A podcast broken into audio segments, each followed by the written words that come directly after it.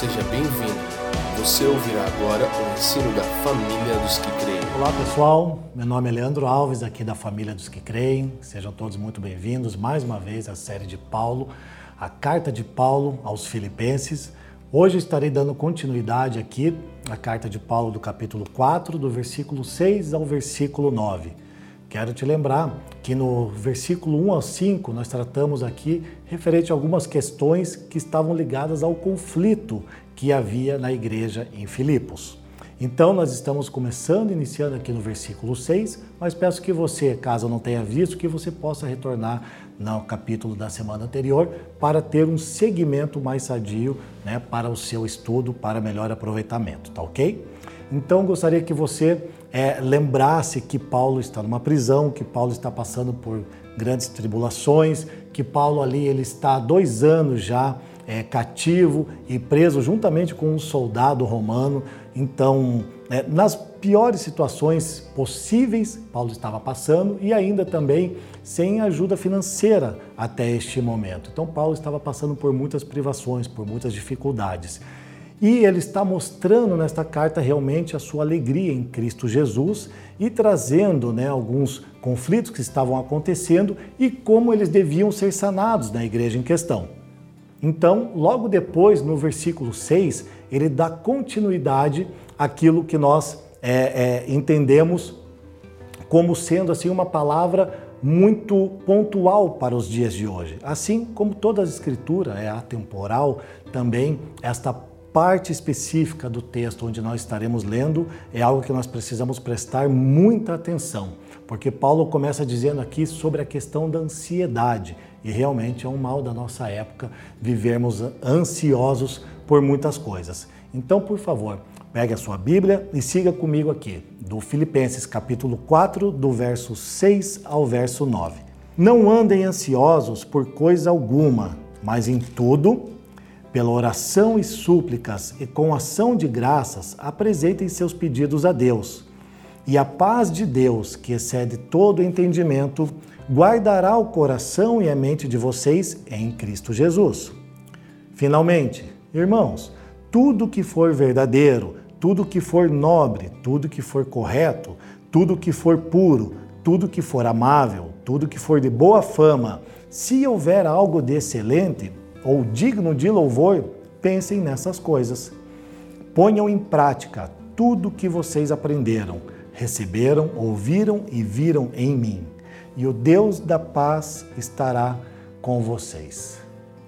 Graças a Deus pela palavra do Senhor, por derramar sobre Paulo o seu sentimento, o seu coração, o seu espírito para nos escrever essa carta tão preciosa e tão valiosa. É, é, precisamos já entender aqui que é algo muito grave que Paulo está colocando aqui, referente à nossa posição em que nós estamos nos comportando, talvez em alguns momentos, com essa questão da ansiedade. Ansiedade, como eu falei, né, é uma questão que tem nos afligido muito nos dias de hoje. E Paulo quer retratar nessa parte específica, como vamos dizer assim, um auge aqui, seria sobre a paz de espírito. A paz que nós precisamos ter em meio aos conflitos, em meio às dificuldades, em meio aos problemas desse mundo, em meio ao caos que o mundo está acontecendo, é, mas também ao caos que está dentro de nós. Como que nós devemos nos preparar para essas coisas? Por isso que Paulo fala sobre essa questão de ansiedade também. E a palavra ansiedade, ou melhor, a palavra ansioso, né, do grego merinão, é alguém que está atribulado com preocupações. Lembre-se que o próprio Senhor ele fala para nós não nos preocuparmos com o que comer, com o que beber ou com o que vestir. Nós, como cristãos, não devemos nos preocupar com essas coisas, porque isso são coisas que trazem ansiedade. E Paulo está tratando sobre isso aqui diante de qualquer conflito que nós venhamos a ter nas nossas vidas seja ele por questões materiais, seja ele até com esse texto o qual comentei, sobre comida ou bebida, ou sobre pagarmos nossas contas, enfim, nós temos que saber que Deus ele é soberano e que Cristo está a, acerca de todos os nossos problemas, nos auxiliando por meio do quê? por meio da sua paz de espírito. Então, podemos passar por problemas? Podemos, obviamente. Mas o importante é nós sabermos que temos paz de espírito, essa paz de Deus dentro de nós. E essa questão da palavra ansioso, que significa preocupação, ela é, é literalmente ser puxado em diferentes direções, como você sendo realmente é, é despedaçado. Então, quando Paulo está falando não estejam ansiosos, ele está falando assim: vocês correm o risco de serem despedaçados, que é isso que diz a palavra ansioso, a preocupação de você ser levado para lados diferentes a ponto de ser despedaçado. É este a grande questão que Paulo está trazendo aqui. E veja, na língua inglesa, a raiz dela significa é, é, estrangular, alguém que está sendo estrangulado, uma pessoa que está sofrendo de ansiedade, é uma pessoa que está sofrendo um estrangulamento, ou seja, a ponto de que essa ansiedade está levando essa pessoa a não conseguir respirar, a ponto de perder a vida né, dentro de si e não conseguir realmente ter alegria mais de viver. Então, assim, veja a importância de compreendermos as palavras de Paulo aqui para a igreja de Filipos. Nós precisamos sim ter alegria mesmo em meio às dificuldades da nossa vida e não nos deixar que fiquemos ansiosos por coisa alguma, nem mesmo por comida ou por bebida, porque são os pagãos que vivem desta forma. Então, veja que a preocupação ela pode roubar a vida do nosso coração, pode roubar a nossa vida no dia a dia, naquilo que nós fazemos, porque nós não conseguimos mentalizar o que vai acontecer no futuro e nem precisamos, nós precisamos viver o presente, precisamos viver o hoje. Obviamente que sobre o futuro que nós cremos é a volta do nosso Senhor Jesus Cristo. E nisso nós precisamos estar muito bem fundamentados. Esperamos que ele volte em breve, mas nós não podemos ficar ansiosos pelas coisas deste mundo. E nós precisamos ter isso muito bem é, é, concreto dentro de nós, dentro do nosso espírito, para que nós possamos ter paz. Então ele segue adiante e ele fala assim, né? É, em tudo, pela oração e súplicas e com ação de graças apresente seus pedidos a Deus. Então veja, um remédio natural que Paulo está nos apresentando aqui para a questão da ansiedade, para a questão dessa, dessa loucura que muitas vezes nos envolve o mundo pela nossa falta de percepção das coisas referente à palavra de Deus. Nós entramos, como eu falei agora há pouco, nós somos puxados em diferentes direções e não sabemos o que fazer primeiro. Paulo está dizendo assim, ó, oração, súplicas e com ação de graças apresente os seus pedidos a Deus.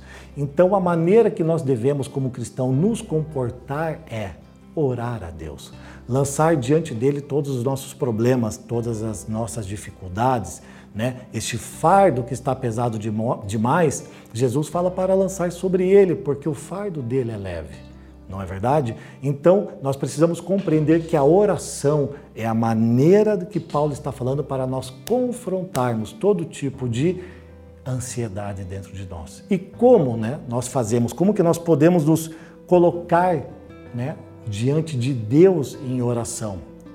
Primeiro, nós devemos, obviamente, é, é dizer quem Ele é para nós. Quem é Deus para você? Este Deus o qual você se relaciona, o qual você convive, o qual você conversa, não é um Deus grandioso, soberano, criador dos céus e da terra, um Deus cheio de amor, um Deus cheio de paz. Então você exalta, você traz a, a, na sua oração quem Deus é para você. E você se apresenta diante de Deus como um pó, que normalmente que é realmente o que nós somos. Nós viemos do pó e voltaremos para o pó.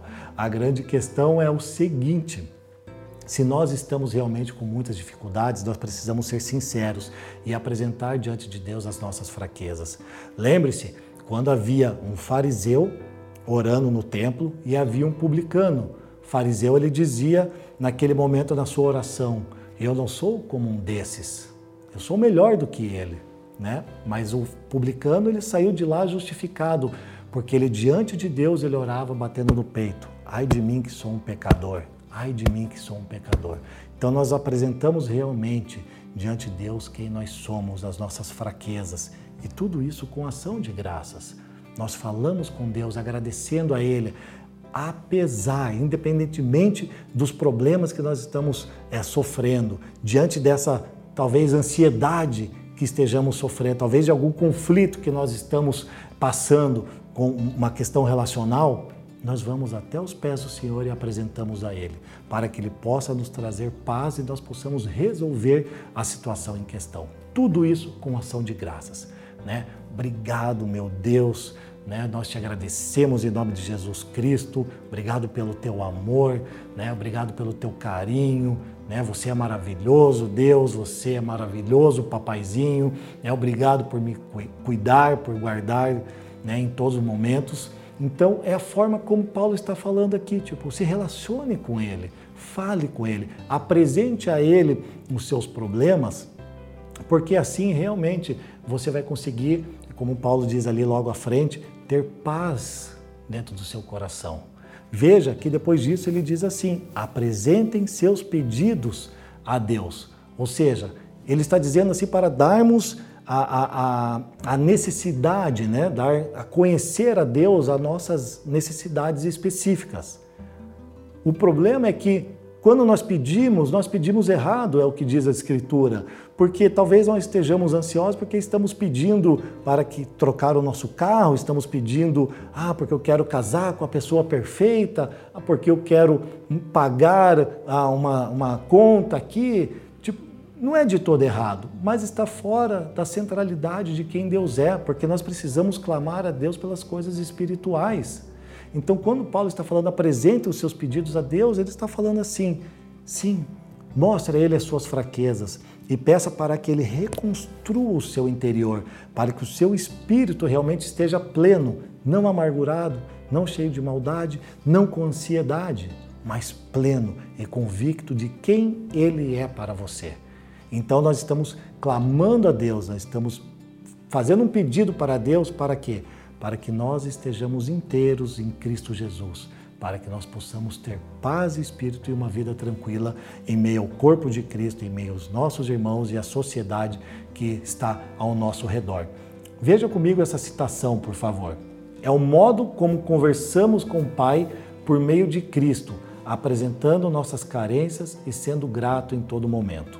Então, a, a apresentação das nossas orações, súplicas e ação de graças é o modo como nós conversamos com o Pai, né, por meio de Cristo, apresentando nossas carências a Ele. É assim que deve ser, sempre nos proceder assim, para que nós tenhamos realmente é uma paz de espírito, para que o Senhor possa conhecer todas as nossas necessidades. E no versículo 7 nós vamos ler a resposta referente ao versículo 6. Vamos lá. Ele diz assim: E a paz de Deus, que excede todo entendimento, guardará o coração e a mente de vocês em Cristo Jesus. Então veja que ele primeiro fala aqui sobre a paz. Então ele está dizendo: aquilo que vocês estão fazendo no versículo 6 é, vai se cumprir no versículo 7. Essa paz que nós estamos buscando de Deus para estar no nosso interior precisa ter uma ação, e essa ação é através da oração. Então veja o que significa paz. É, do grego eirene, é uma tranquilidade da alma, uma quietude interior que acalma nosso coração. É uma paz realmente que excede, que transcende todo o nosso entendimento. Então veja só, se essa tranquilidade de alma é a paz que nós precisamos, então como que eu devo pôr isso em prática? Orando, suplicando com ação de graças. É isso que Paulo está falando aqui para os filipenses diante de toda aquela situação que estava ocorrendo ali em Filipos. Então vocês querem ter paz? Apresentem a Deus por meio da oração. E ele segue aqui, né? É, ele fala assim: essa paz guardará, né? Ou seja, guardará o seu coração e a sua mente. Ou seja, a palavra guardar aqui é frorel. É um termo militar que descreve um soldado que vigia um prisioneiro. Então pense comigo aqui, ó. Se a, a, a, essa palavra é um termo militar, que é um soldado vigiando um prisioneiro, então eu posso trazer aqui a paz de Deus é um soldado que está guardando o meu coração, que é o seu prisioneiro. Você entende isso? A paz de Deus trabalha como um soldado, como um guardião do meu coração para que haja paz. É isso que Paulo está trazendo essa palavra aqui, guardará o coração e a mente. E a sua mente também estará guardada por esse soldado. Para te explicar melhor esse texto aqui, eu quero que você é, é, leia comigo a citação aqui de Salmos 127, 1. Diz assim: Se não for o Senhor o construtor da casa, será inútil trabalhar na construção. Se não é o Senhor que vigia a cidade, será inútil a sentinela montar guarda. Olha que interessante. Então, é o Senhor o construtor da casa. Então não adianta você querer, é, é, tiver, se você estiver diante de alguma dificuldade, de alguma tribulação na sua vida, você querer guardar o seu coração. Diante de algum conflito, você querer resolver pelos seus meios, pelo seu intelecto, sem colocar Deus nesse lugar e sem estar em oração, sem lançar diante dele todas as suas carências. Porque você vai trabalhar em vão, porque é Deus quem trabalha e quem é o construtor dessa casa. Veja que logo depois ele diz: se o Senhor não vigiar a cidade, será inútil é, é, é, é se colocar como um sentinela. Então, o próprio Senhor é quem vigia o seu coração. Então, você tem que depositar diante dele tudo e todas as coisas para que ele guarde o seu coração. Volto a frisar para você para que haja paz no seu coração em meio ao caos que nós estamos vendo e vivendo no dia a dia, você não precisa viver em caos, você precisa ter paz, mas você precisa estar em conformidade com o que Paulo falou no versículo 6, levando a Deus em oração, em súplicas e ação de graças os seus pedidos, para que você tenha paz e uma vida sadia com seus irmãos através da comunhão em Cristo Jesus com o corpo de Cristo. Então, ele segue assim, ó. É, me lembro aqui sobre uma anotação que eu fiz, né, que Paulo ele, ele está preso. E é interessante que em todo momento ele fala sobre essa alegria. Então não tinha como Paulo fugir, né? Como Paulo se tornando um prisioneiro da alegria em Cristo Jesus. Ele estava preso nesse lugar. Realmente ele, ele, ele, se abandonou nesse lugar, ele se lançou neste lugar. Então ele estava preso em Cristo Jesus e sua alegria ninguém podia tomar. Então este é o lugar onde o nosso coração precisa estar preso, em Cristo. É neste lugar que nós precisamos colocar o nosso coração em Cristo. Os nossos problemas, nossas dificuldades, para que Ele guarde o nosso coração e nos dê paz. O grande questão é o seguinte, né? Que nós, quando queremos é, cuidar dos nossos problemas pela, pela nossa força, pelo nosso intelecto e não colocamos isso diante de Deus, normalmente nós nos tornamos como uma vítima. Como se Deus não estivesse olhando para os nossos problemas, como se Deus não estivesse preocupado com a gente. Obviamente, nós como seus filhos, Deus ele tem toda a atenção nossa. É nós que muitas vezes não se chegamos a Ele. Então começamos a nos vitimizar. Essa ansiedade faz com que nós nos tornemos vítimas de um, de um sistema, né? De um sistema, eu, eu abro aspas aqui. Nós acabamos nos tornando vítimas de um capitalismo, a culpa vai ser da esquerda, a culpa vai ser da direita, e nós nunca dizemos que o problema é nosso. Talvez que o problema nosso é a falta de oração, das súplicas, a falta de verdade, a falta de santidade. Nós não colocamos a nossa vida e a nossa pessoa neste lugar como estando errado. Nós culpamos tudo e todos, mas não culpamos a nós mesmos pela falta de comunhão com os irmãos em Cristo Jesus, de forma sadia, e com Cristo Jesus. Então nós temos que assumir a nossa responsabilidade neste momento específico, assuma a sua responsabilidade. Eu preciso assumir a minha responsabilidade no corpo e não posso acusar do meu irmão e me vitimizar de que alguma coisa está ocorrendo comigo porque o mundo conspira contra mim. Sempre. Nós não podemos fazer isso. Então, veja que é, é, essa maneira de vitimização, normalmente a gente começa a tirar para os lados, para outras pessoas. Né? Nós precisamos aprender realmente de, de falar menos da vida alheia e olhar mais para dentro de nós mesmos e começar a falar mais de Jesus Cristo, falar menos das pessoas e falar mais de Jesus Cristo. Por que eu digo isso? Porque assim nós evitamos o conflito e, e deixamos que a paz entre no nosso coração.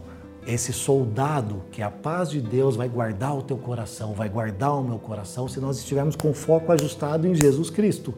Entende? Agora veja só, lembre-se de texto de Mateus capítulo 7, onde a palavra do Senhor diz que há uma viga nos olhos daquele fariseu. E ele querendo tirar o cisco que estava no olho do irmão dele. O que, que eu quero dizer com isso? Que tudo começa por nós mesmos.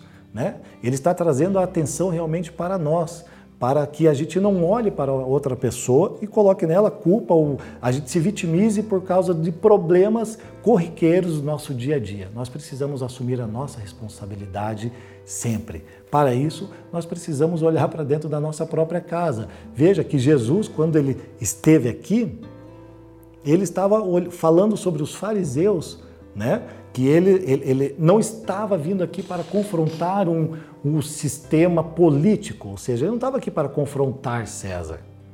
Ele estava aqui para confrontar uma outra mentalidade, um outro sistema que era religioso, que era moralista e também legalista. É sobre isso que Jesus veio tratar aqui. Ele veio quebrar realmente esse sistema. Ou seja, pessoas que apontavam para o lado e nunca achavam que o problema era dele. Então, precisamos tomar cuidado realmente com os conflitos, precisamos tomar cuidado com essa questão de ansiedade e precisamos realmente nos colocar nessa posição de oração, de submissão, de renúncia, tendo a mesma atitude de Jesus Cristo se tornando servo, se tornando escravo uns dos outros. É assim que nós precisamos ser. Precisamos lavar os pés dos nossos irmãos. Você já lavou o pé do seu irmão alguma vez? Faça isso. Se coloque neste lugar, assim você se estará parecendo mais com Cristo Jesus. Eu, assim fazendo, estarei mais parecido com Jesus, porque eu sei que em mim não há nada de bom, a não ser que venha do alto, a não ser que venha do Espírito Santo, a não ser que venha do próprio Senhor sobre mim. Então lembre-se de uma coisa: o que Jesus estava falando para eles ali.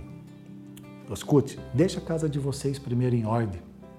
Mantenha o foco na casa de vocês primeiro, para depois vocês começarem a criticar tudo e todos.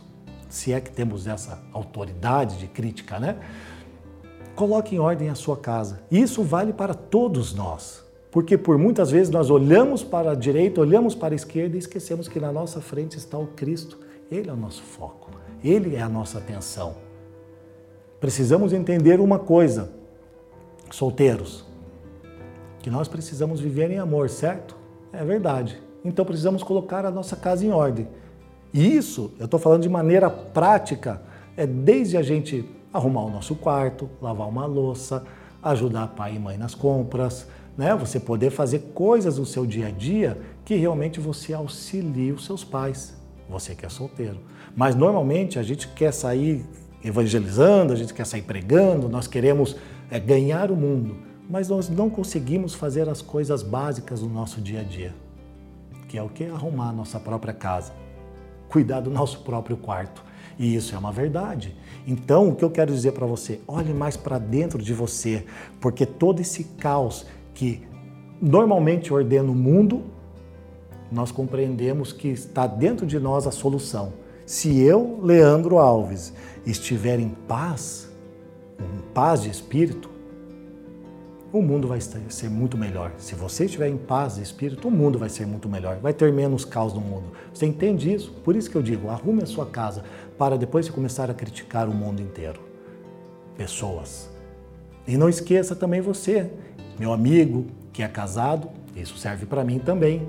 Ame mais a sua esposa. Ame mais o seu esposo.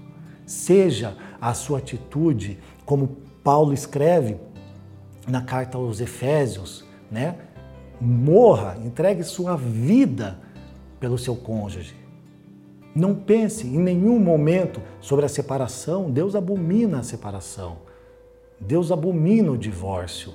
Então nós precisamos olhar mais para dentro de casa. Será que o meu casamento, o meu relacionamento com a esposa está bem? Será que o meu relacionamento com o meu filho está bem? Ou será que eu vou deixar essa ansiedade e essas coisas do mundo tomarem conta de mim de tal forma que vai me causar um caos, né? um problema dentro de mim que eu não vou ter solução para as coisas cotidianas? Jesus ele falava de maneira simples, ele está falando arrume a sua casa, ponha ela em ordem para que diminua o caos no mundo. Se eu colocar a minha vida em ordem, haverá menos caos no mundo. Eu espero que você compreenda isso. E é justamente isso. Nós precisamos cuidar bem dos nossos filhos, nós precisamos cuidar bem da nossa esposa, né, dos seus maridos. Por quê? Porque tudo começa a partir de casa. E é isso que Jesus estava combatendo com a mentalidade religiosa dos fariseus. Eu não vim aqui derrubar um sistema religioso, um sistema político, mas sim um sistema religioso. E essa é a questão, porque muitas vezes nós somos religiosos e não vemos.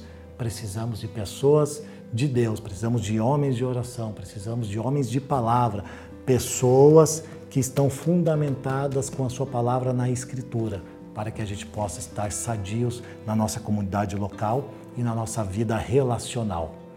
Bem, passando adiante, no versículo 8, vamos ler juntos aqui.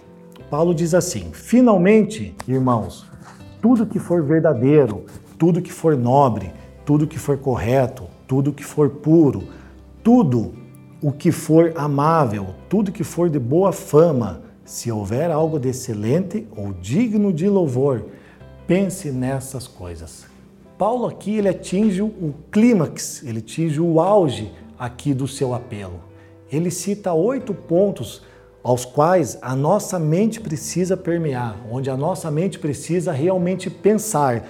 Ele termina falando assim, ó, pensem nessas coisas. Então vamos analisar esses oito pontos. Eu quero ler com você o que ele falou sobre esses pontos e a tradução dele para que a gente tenha uma, uma, uma compreensão maior do que ele está dizendo aqui.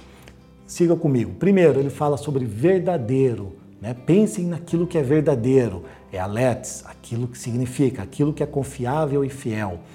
Honesto, semnos, o que é nobre, digno e venerável.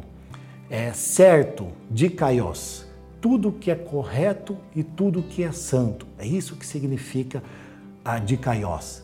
Puro, agnos, santidade e santificação. Lembre-se, nós estamos falando sobre o que devemos pensar. Amável, prósfilis, é agradável, atraente e belo, é aquilo que reflete a beleza de Deus, a beleza ética de Deus. É boa reputação, eufemos, bem falado, altamente considerado, é aquilo que é respeitável aos olhos de Deus. Algo excelente é uma virtude, aquilo que reflete a santidade de Deus, digno de louvor, pensar em tudo que pode ser aplaudido na presença de Deus. Então veja só uma situação aqui. Tudo que pode ser aplaudido na presença de Deus. É isto que deve permear os nossos pensamentos. Ele traz então uma lista de oito pontos, né? Oito, oito pontos-chave para que a gente possa compreender naquilo que devemos pensar.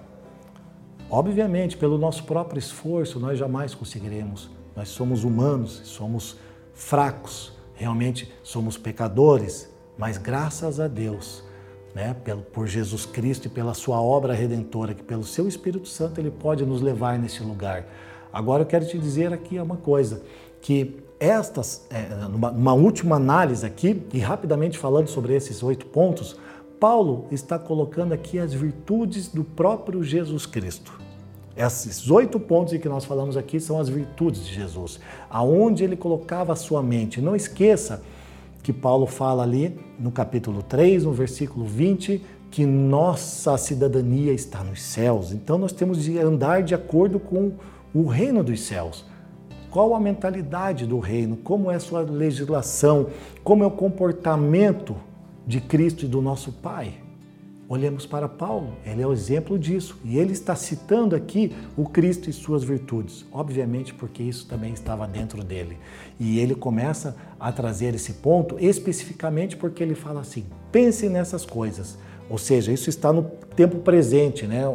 Devemos pensar continuamente, sem dar folga, sem dar férias à nossa mente nesse quesito.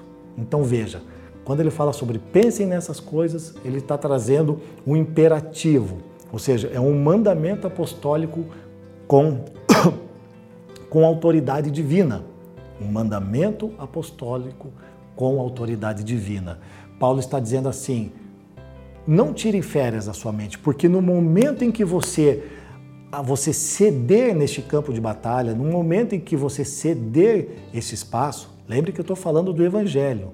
Né? Nós temos o Evangelho, ele está em nós por meio de Jesus Cristo, pela pregação da Sua palavra, e no momento que você abre mão dele né, e você larga, você deixa esse campo aqui é, é, sem as ferramentas necessárias para lutar, você dá espaço para ser dominado pelo mal.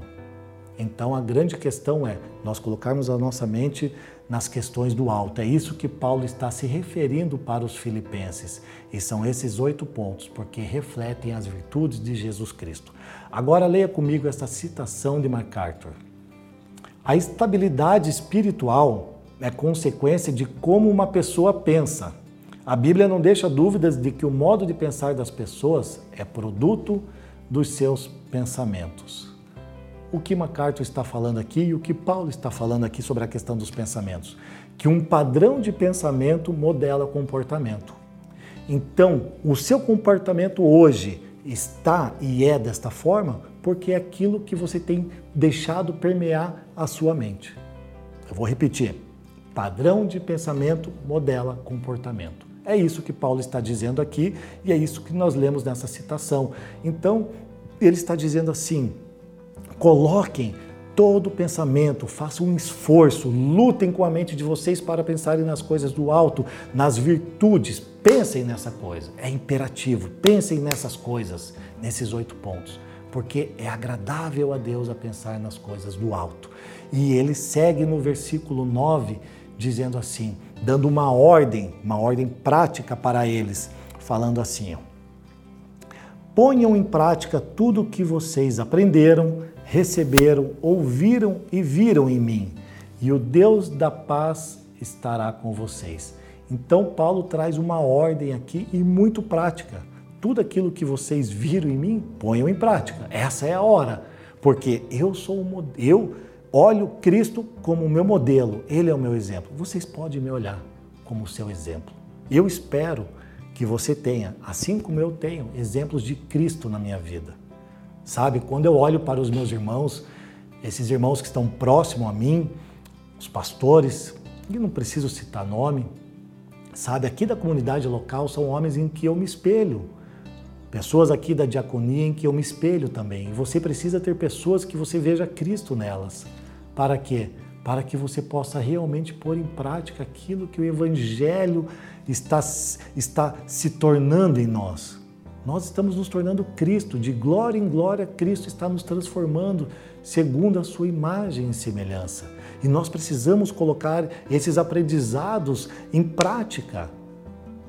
Por isso, Paulo fala muito sobre essa questão de paz de espírito, porque você só vai ter essa paz se você colocar em prática aquilo que você vê que é exemplo na vida do seu irmão. Então veja o que ele fala aqui sobre as coisas aprendidas. Ele está dizendo assim: imitem a pessoa que eu sou. Ele fala sobre as questões recebidas, né? fala sobre a, a leitura bíblica, né? a leitura bíblica das Escrituras, como eu falei anteriormente, que era quando chegava uma carta numa comunidade, ela era lida publicamente para a igreja. Isso traz para nós e mostra a importância das nossas reuniões públicas na igreja, né? Quando a igreja se reúne, a apresentação da palavra, a apresentação das escrituras é muito importante. Por isso que Paulo fala: põe em prática aquilo que vocês receberam. É isso que Paulo está falando. Também ele comenta sobre as coisas ouvidas, né, que é sobre todo o testemunho dele, né, quando estava perto ou quando estava longe deles. Eles tinham que olhar para o seu testemunho, mesmo quando eles estava, quando ele estava com eles na cidade de Filipos ou ainda quando ele estava preso. Ele estava olhando, olhem, olhem para mim.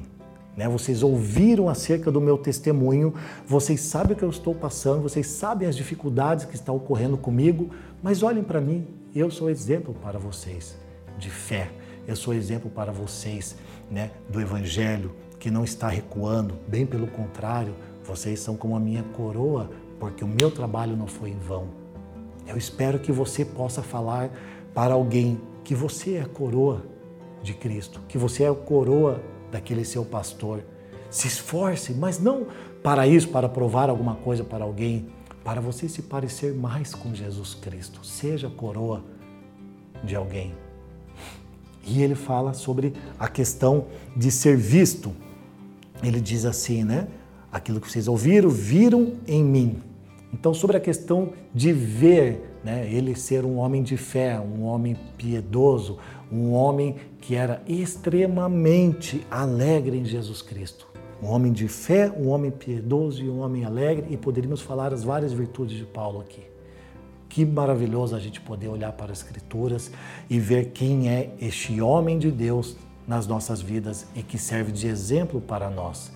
Paulo está falando isso para eles, para olharem para o seu testemunho, para verem como ele se comportava, porque ele era modelo para eles. Ele fala isso em 1 Coríntios, no capítulo 4, né? E ele termina dizendo assim: E o Deus da paz estará com vocês. Veja só, quando ele fala o Deus da paz, nós precisamos entender aqui que essa paz não é aquela paz com Deus que nós vemos em Romanos capítulo 5. Aquele de lá é uma paz objetiva, né?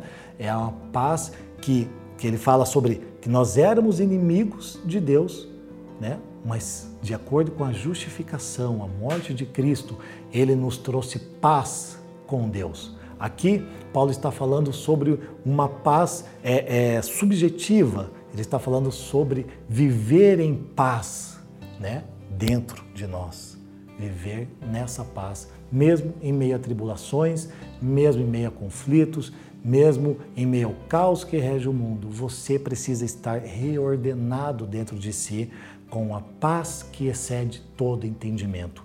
E essa paz que guarda o seu coração e a sua mente é possível alcançar somente por meio da oração, pela súplica e oração de graças e estando em comunhão com os seus irmãos em Cristo Jesus.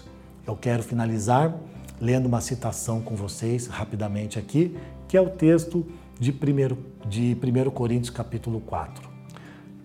Vocês precisam viver de uma maneira coerente com a vida e com os meus ensinamentos e terão a paz de Deus.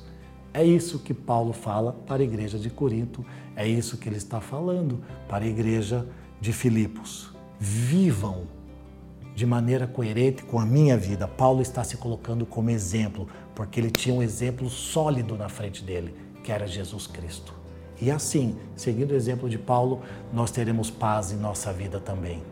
Eu espero que você possa ter sido abençoado e lhe dado de alguma maneira instruções para que a partir desta carta, como eu falei anteriormente, simples, mas muito profunda nas palavras de Paulo, você estar em harmonia com o seu irmão, em harmonia com Deus e consigo mesmo. Por favor, ore comigo. Senhor, nosso Deus e nosso Papai querido, em nome de Cristo Jesus, nós te agradecemos por mais este tempo, Senhor, por mais esta palavra, Senhor, que o Senhor derramou sobre nós. Eu peço a Ti que o Senhor possa trazer sabedoria e revelação por meio do Seu Espírito, Senhor, porque o homem não pode trazer a revelação, mas o Teu Espírito pode, Senhor. Eu clamo a Ti para vir, Senhor, sobre os meus irmãos e sobre as minhas irmãs, Pai, com esta paz que guarda coração e mente, que excede todo entendimento humano, Senhor, para que realmente possamos andar, Senhor, em paz nesses dias, sem estar tribulados, sem estar preocupados, sem estarmos sufocados pelas preocupações deste mundo, mas que possamos olhar para o alto, vermos a nossa cidadania, Senhor, e também podemos crer que Senhor Jesus Cristo está voltando em breve e logo tudo isto vai passar. Obrigado, Pai, por este tempo, obrigado por este momento. Nós depositamos toda a nossa confiança, Senhor, em Ti. Amém. Obrigado por nos ouvir. Para mais informações, visite famíliadosquecreem.com